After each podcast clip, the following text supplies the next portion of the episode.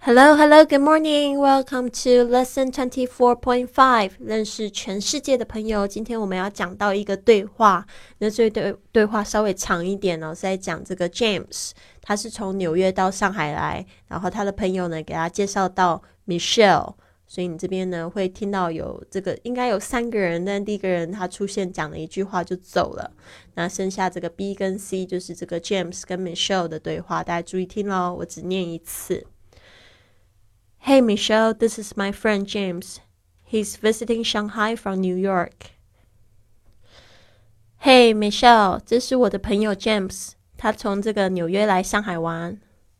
Oh, hi James. Nice to meet you. So, um, are you visiting for business or pleasure?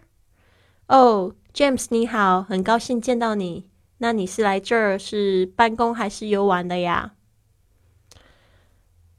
？well, actually, a little of both. I'm meeting some business contacts and I'm also taking some Mandarin classes too. 嗯，事实上两个目的都有。我来处理一些生意上的事，同时呢，我还报了普通话班，打算学一学呢。Oh, that's so cool! How's it going?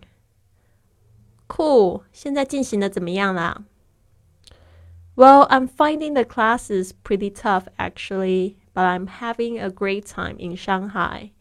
It's really an amazing city. 嗯，事实上我发现学习的内容比较的难，但是我在上海的时间很充裕。上海真的是一个很了不起的城市。It sure is. Are you staying for long?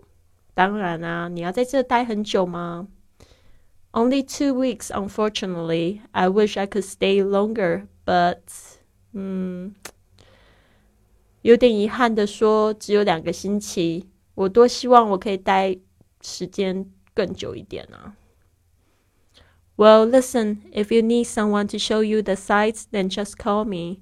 I'm having a little get together at my new apartment next week. So if you want to drop by then. 如果你想要玩，你需要一个人给你当向导，就打电话给我。下周呢，我在新公寓有个小聚会，那个时候如果你有时间，可以过来玩玩。嗯，That sounds great. I'd love to. Let me take down your number, Michelle. 听起来不错啊，我想我会去的。Michelle，你可以告诉我你的手机号码吗？好的，这个对话呢，希望呢。就是可以帮助到你哦，因为我觉得这对话非常的真实，基本上就是这样子的流程，可以让你就是很快的就让新朋友让你对你印象真深刻，甚至要你的对电话。All right, I'll see you soon.